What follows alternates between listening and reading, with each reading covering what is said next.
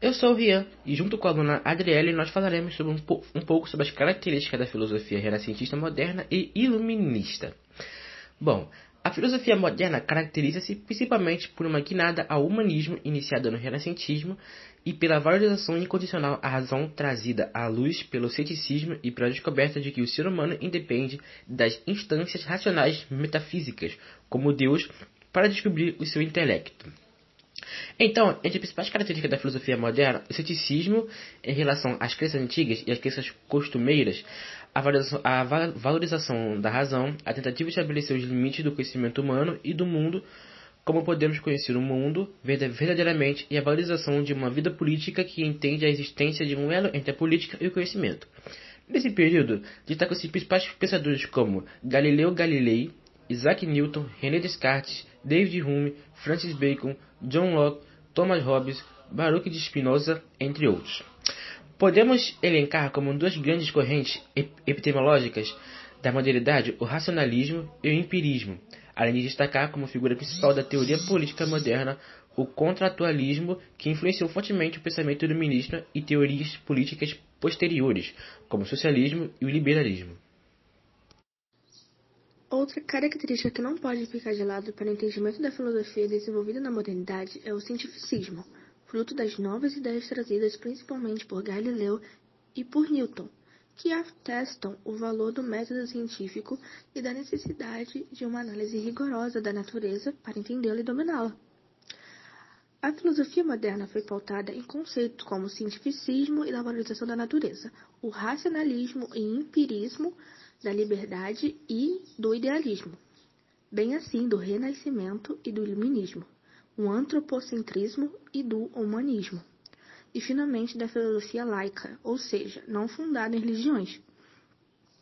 Assim como todas as outras coisas, com o passar do tempo a filosofia moderna passou por uma alteração, deixando o papel do descobrimento e do conhecimento natural para a ciência bem assim deixando o foco da justificativa das crenças religiosas de lado. Oi, meu nome é Heitor, da 1001, e eu vou falar sobre as características da filosofia renascentista, moderna e iluminista. Primeiro, falando sobre as características da filosofia renascentista. As características do Renascimento marcaram o movimento renascentista na Itália no, início do século XV. As principais características foram o humanismo, o antropocentrismo, o individualismo, o universalismo, o racionalismo e o cientificismo. O movimento representou uma grande mudança em diversas áreas do conhecimento, como política, cultura, economia, filosofia, ciência, arte, dentre outras. Por conta disso, para alguns estudiosos, o Renascimento representa uma reforma cultural, científica e literária, uma vez que ele provocou rupturas no padrão cultural e intelectual vigente na Idade Média. Agora eu vou falar sobre cada uma dessas características. Humanismo. O humanismo busca o melhor dos seres humanos sem a necessidade de ter que servir da religião, como acontecia no teocentrismo da Idade Média. Com isso, a teoria oferece novas formas de reflexão sobre as artes, as ciências e a política. Das, é, agora sobre o individualismo. Das características do Renascimento, o individualismo é o que coloca o homem em posição central, pois a teoria está relacionada com o conhecimento íntimo do ser humano que sabe reconhecer sua própria personalidade, talentos e busca de satisfazer as próprias ambições, com base no princípio de que o direito individual está acima do direito coletivo. Racionalismo. Dentre as características do nascimento, o racionalismo foi a que mais valorizou a razão humana, colocando a razão como a base do conhecimento. A teoria revela saber como fruto da observação e da experiência das leis que governam o mundo. Antropocentrismo.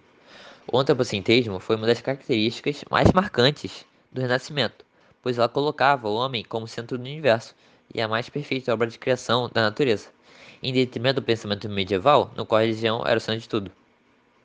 Cientificismo. Entre as características do Renascimento, essa é reconhecida por colocar a ciência em posição de superioridade com as demais formas de compreensão humana, religião, metafísica e filosofia. Agora vou falar sobre as características da filosofia moderna estão entre as principais características da filosofia moderna o ceticismo em relação às crenças antigas e às crenças costumeiras, a valorização da razão, a tentativa de estabelecer os limites do conhecimento humano e do modo como podemos conhecer o mundo verdadeiramente e a valoração de uma vida política que entende a resistência de um elo entre política e conhecimento. Podemos elencar como duas grandes correntes epistemológicas da modernidade o racionalismo e o empirismo, além de destacar como figura principal da teoria política moderna o contratualismo, que influenciou fortemente o pensamento iluminista e teorias políticas posteriores, como o socialismo e o liberalismo. Agora eu falo sobre o, esse, o racionalismo e o empirismo.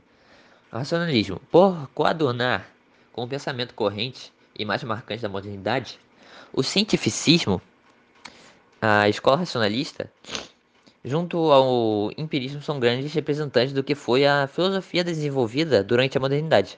Nesse sentido, os racionalistas modernos foram críticos de traços da filosofia posterior, ao tentar delimitar a maneira de se obter o conhecimento correto. Porém, o que define o racionalismo? Em primeira e mais completa instância, é o fato de que eles defendiam que o conhecimento verdadeiro é obtido por meio de um exercício de estritamente racional sem recorrer aos dados da experiência prática, mas recorrendo ao puro raciocínio por meio da abstração intelectual. Agora sobre o empirismo. Para os filósofos empiristas, o conhecimento verdadeiro só pode ser obtido mediante dados, mediante dados coletados pela experiência empírica. O conhecimento, segundo eles, nasce quando ouvimos, vemos, sentimos, degustamos, etc. Os dados fornecidos por essas experiências sensoriais são transformados em ideias, mas nascem com a experiência nela encontrou sua corretude. Agora eu vou falar sobre as características do iluminismo. O iluminismo é um movimento intelectual e cultural que se inicia a partir da segunda metade do século XVIII. Também referimos a esse movimento como o século das luzes, ilustração ou esclarecimento. Por esses termos, já podemos entender que os representantes desse movimento queriam combater o obscurantismo, a ignorância e o despotismo. Além disso, queriam divulgar o conhecimento científico a fim de, por meio dele, possibilitar o progresso humano. Ideia, as ideias e valores compartilhados, principalmente no que se refere à confiança na capacidade da razão humana, eram expostos, expressos, quer dizer, de forma diferente e adquiriam, a, as, a, e adquiriam características próprias e a depender do país e do contexto socio-histórico em que se inseriam. Para o iluminismo, Todos os homens são igualmente dotados de uma luz natural, que torna todos capazes de aprender.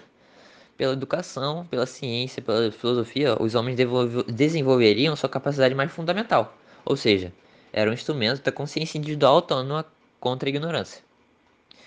E tudo aquilo que pudesse dificultar o aprimoramento da razão deveria ser questionado. Era preciso, portanto, identificar quais eram esses obstáculos. O principal o principal era a autoridade religiosa, que impunha crenças irracionais a fim de manter os homens submissos. E esse é o meu podcast. Oi, eu sou a Letícia e eu vou falar sobre as características dos períodos filosóficos, começando pela Renascença.